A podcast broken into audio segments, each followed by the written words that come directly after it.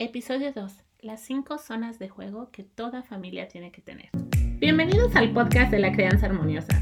Soy Aida Martel, mamá de dos pequeños y psicóloga del desarrollo. A través de la crianza podemos transformar el mundo. Acompáñame cada semana para ver esta transformación en nosotros mismos y disfrutar al máximo a nuestros pequeños. Hola papás y mamás, estoy súper contenta de estar de regreso con ustedes para hablar de las cinco zonas de juego que toda familia debe de tener en su hogar. Este es un concepto que podemos empezar a implementar cuando sabemos que estamos embarazadas. De hecho, yo recomendaría hacerlo en ese momento porque es pues las etapas más fáciles de implementar una vez que ya está el bebé. Resulta un poco más complicado darse los espacios para acondicionar la casa, para comprar los materiales, y para diseñar estos cinco espacios. El juego es muy importante en el desarrollo de los niños. El juego es su lenguaje, es la manera en que aprenden, es la manera en que gestionan sus emociones, desarrollan su motricidad fina, gruesa, en fin, todo el aprendizaje se da a través del juego durante los primeros seis años, antes de que ellos vayan a la escuela formal. Inclusive aunque vayan a la escuela preescolar o aquellos que van a la guardería antes, el juego es el principal recurso que utilizamos, que utilizan las maestras para el aprendizaje. Estas cinco zonas de juego, si las implementamos en nuestra casa, realmente pueden cambiar totalmente la dinámica familiar.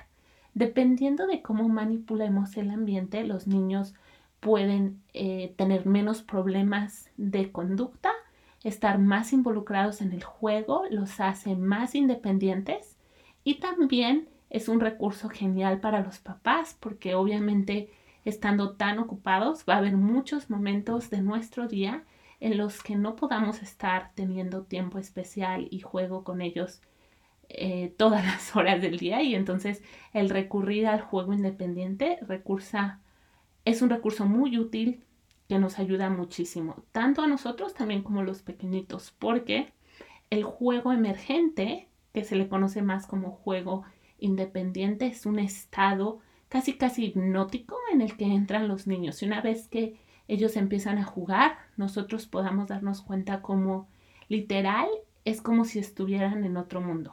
Es muy divertido ver cuando un niño está en ese estado y está totalmente inmerso en el juego.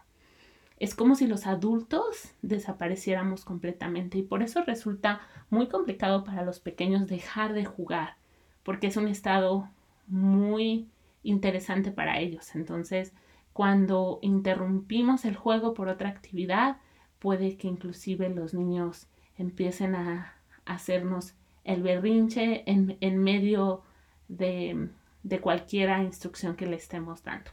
Entonces, entremos en materia les quiero platicar las cinco zonas de juego. Quiero decirles que yo diseñé estas cinco zonas de juego de manera instintiva cuando me enteré que iba a estar embarazada. Entonces me emocioné y compré, compramos un columpio y una resbaladilla. Es como un set de juego para ponerlo en el jardín. Y también compramos un trampolín porque yo sabía que los niños tienen que estar gastando toda esa energía acumulada que tienen y como sabía que iba a tener un niño y que la energía iba a ser bárbara, pues entonces me, me di a la tarea de comprar este trampolín. Y dentro de la casa también condicioné un gimnasio interno que tiene diferentes elementos eh, de gimnasia. Y entonces fueron como las cosas que pensé. Pensé en comprar una mesa para hacer actividades de arte, pero en realidad este concepto de las cinco zonas de juego nace a través de mi experiencia. Al empezar a utilizar todos estos elementos, me di cuenta de que mis hijos empezaban a jugar más si tenía zonas definidas de juego. De esa manera ellos podían saber que dependiendo del espacio que ellos estuvieran, la actividad sería distinta. Y no solamente empezaron a jugar mucho más, sino que también pasaban de una área a otra. Entonces eso alargaba muchísimo los tiempos de juego independiente.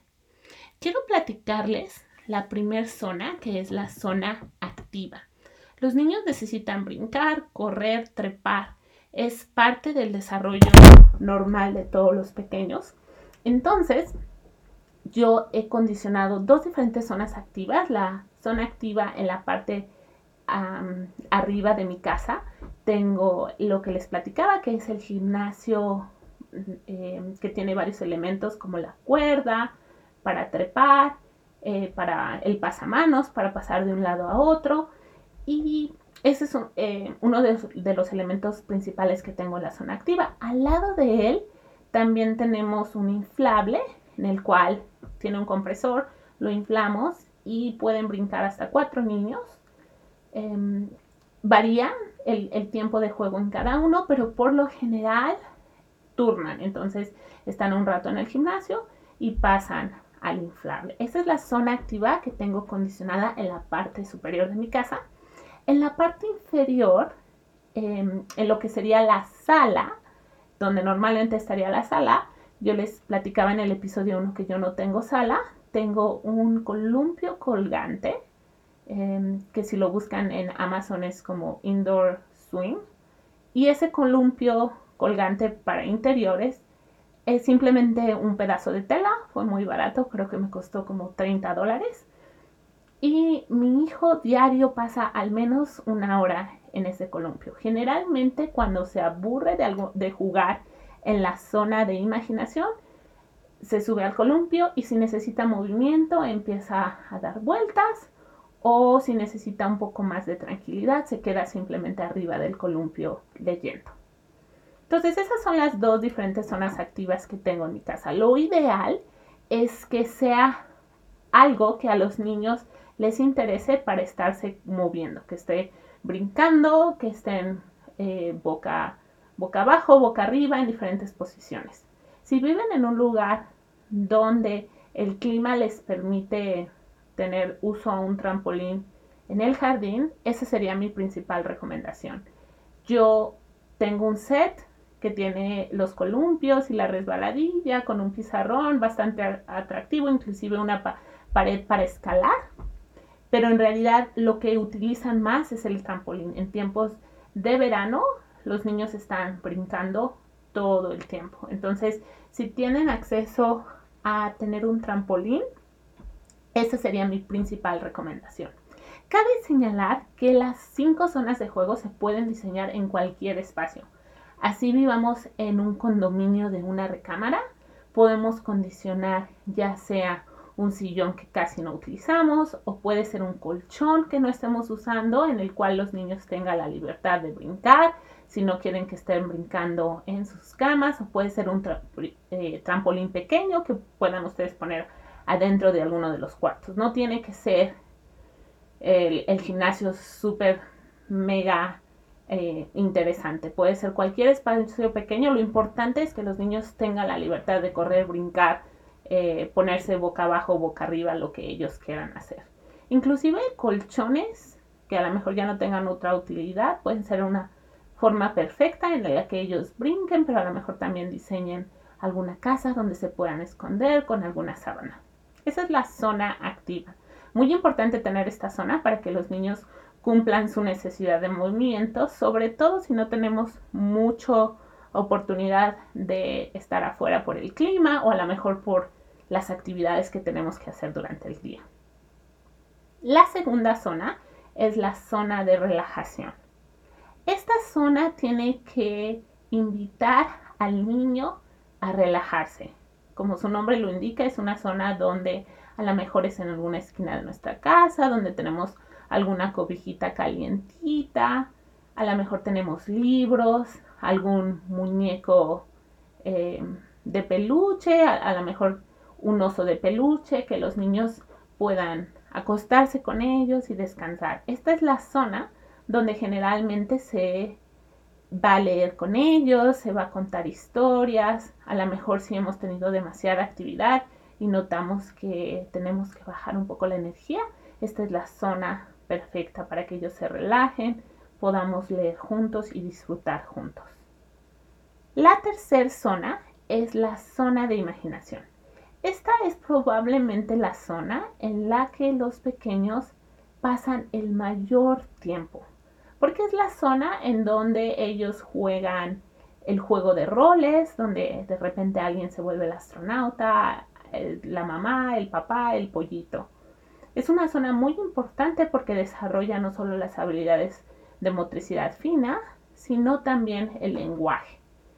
Inclusive es muy interesante ver cómo los pequeños, cuando están muy chiquititos, dos, tres años, cuando están jugando, verbalizan todo. Entonces tenemos total acceso a su mundo interior. Ellos están jugando y nosotros podemos ver cuál es la historia detrás del juego y eso se vuelve muy interesante. Si están gestionando alguna emoción, como el enojo, como la frustración, como la tristeza, a través del diálogo nosotros podamos darnos cuenta de lo que está pasando. Después, más o menos a los 4 o 5 años, ellos dejan de verbalizar el pensamiento sigue ahí, las ideas siguen ahí, pero simplemente ya no los dicen en voz alta. Entonces, en ese momento dejamos de tener acceso a su mundo interior y únicamente vemos cómo mueven los muñequitos y cómo están teniendo esos diálogos internos, pero tristemente ya no sabemos exactamente qué es lo que está pasando. En esta zona, es la zona donde va a haber muñecos, trenes, dinosaurios, quizá animales del mar, carros, dependiendo de los intereses de sus hijos. Pero generalmente son diferentes tipos de juguetes que pueden agruparse. Entonces nosotros podemos tener diferentes cajones y en cada cajón organizar diferentes tipos de juguetes. La organización en esta zona es lo más importante.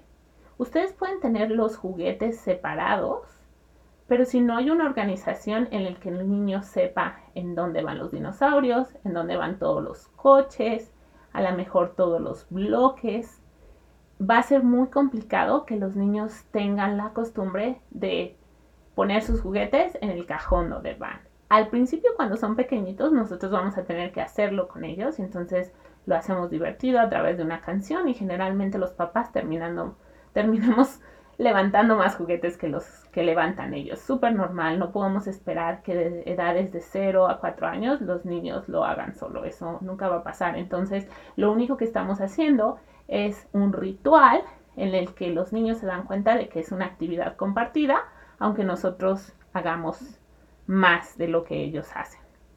Entonces, el tener un espacio dedicado a cada tipo de juguete es muy importante porque va a llegar el momento en que ellos se acostumbren, que cuando sacan todos los coches, juegan con ellos y antes de sacar un nuevo juguete, recogen esos coches para sacar los nuevos juguetes.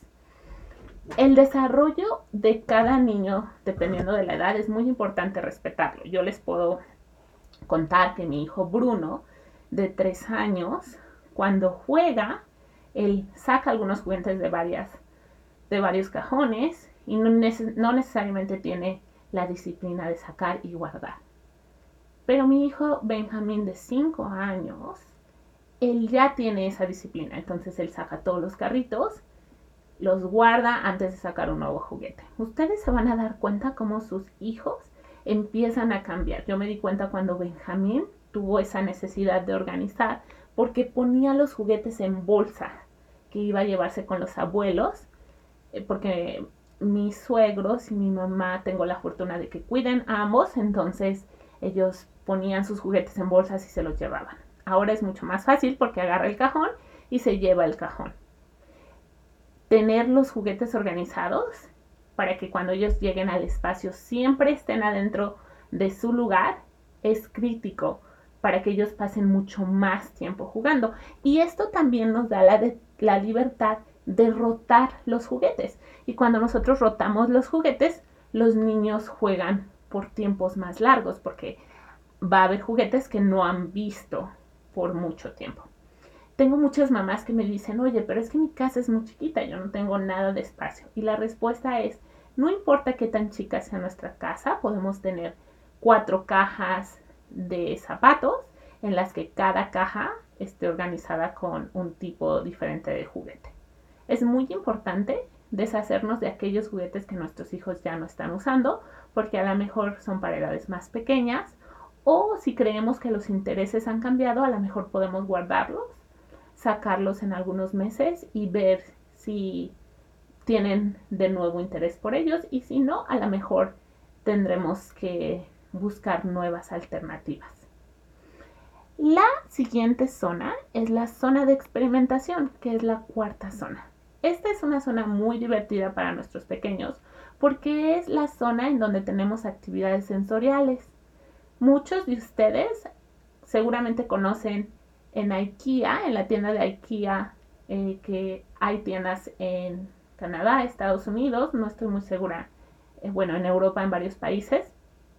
En esa tienda hay una, una mesa que se llama la mesa Trofast, en donde es una mesa normal, pero tiene acceso para poner dos cajas. Y en esas cajas uno puede planear diferentes actividades sensoriales con nuestros pequeños cuando son toddlers, como poner burbujas de jabón, a lo mejor semillas con algunos recipientes para que ellos vacíen las semillas.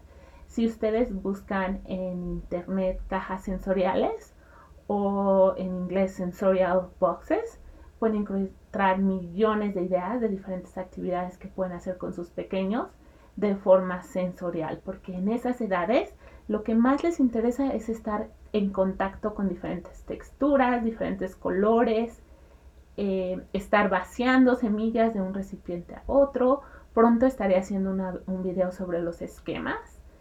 Entender los esquemas es muy importante porque si de repente vemos que un niño está haciendo una fila de dinosaurios y todos los días es una fila más larga, ellos están trabajando en esa planeación y organización. Y es en el esquema que ellos están. Entonces, entender los esquemas nos hace no volvernos locos cuando los niños hacen actividades y nosotros decimos, oh Dios mío, ¿por qué está poniendo en fila todos los animales? Y pensamos que, algunos de nosotros pensamos que tiene un trastorno obsesivo compulsivo y nada que ver, es parte de los esquemas de aprendizaje en, en los que ellos están. Entonces, en esta zona de experimentación también podemos tener las pinturas para que ellos pinten inclusive pinturas comestibles que podemos hacer con cereal y con colores em, de comida naturales para que si nuestros bebés están pintando y se empiezan a comer los diferentes colores no haya ningún problema. Podemos tener ya pinturas para niños más grandes con pinceles o inclusive pintar con las manos.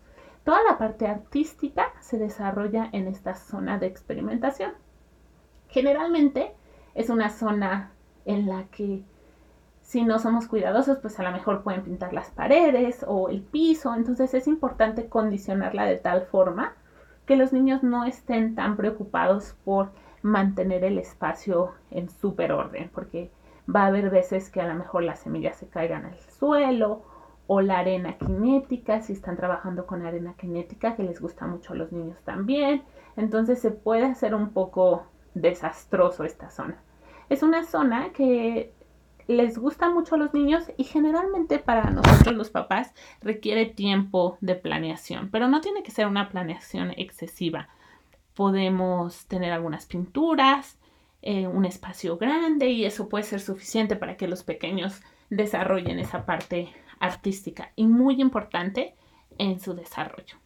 Y la última zona es la zona de trabajo. Y ustedes dirán, oye, pero tú dijiste que son cinco zonas de juego, ¿cómo que esta zona se llama la zona de trabajo? Me gusta hacer la distinción entre el juego y el trabajo. Cuando nosotros jugamos, la diferencia entre jugar y trabajar es que el jugar es algo que se da de manera espontánea por el placer de hacerlo.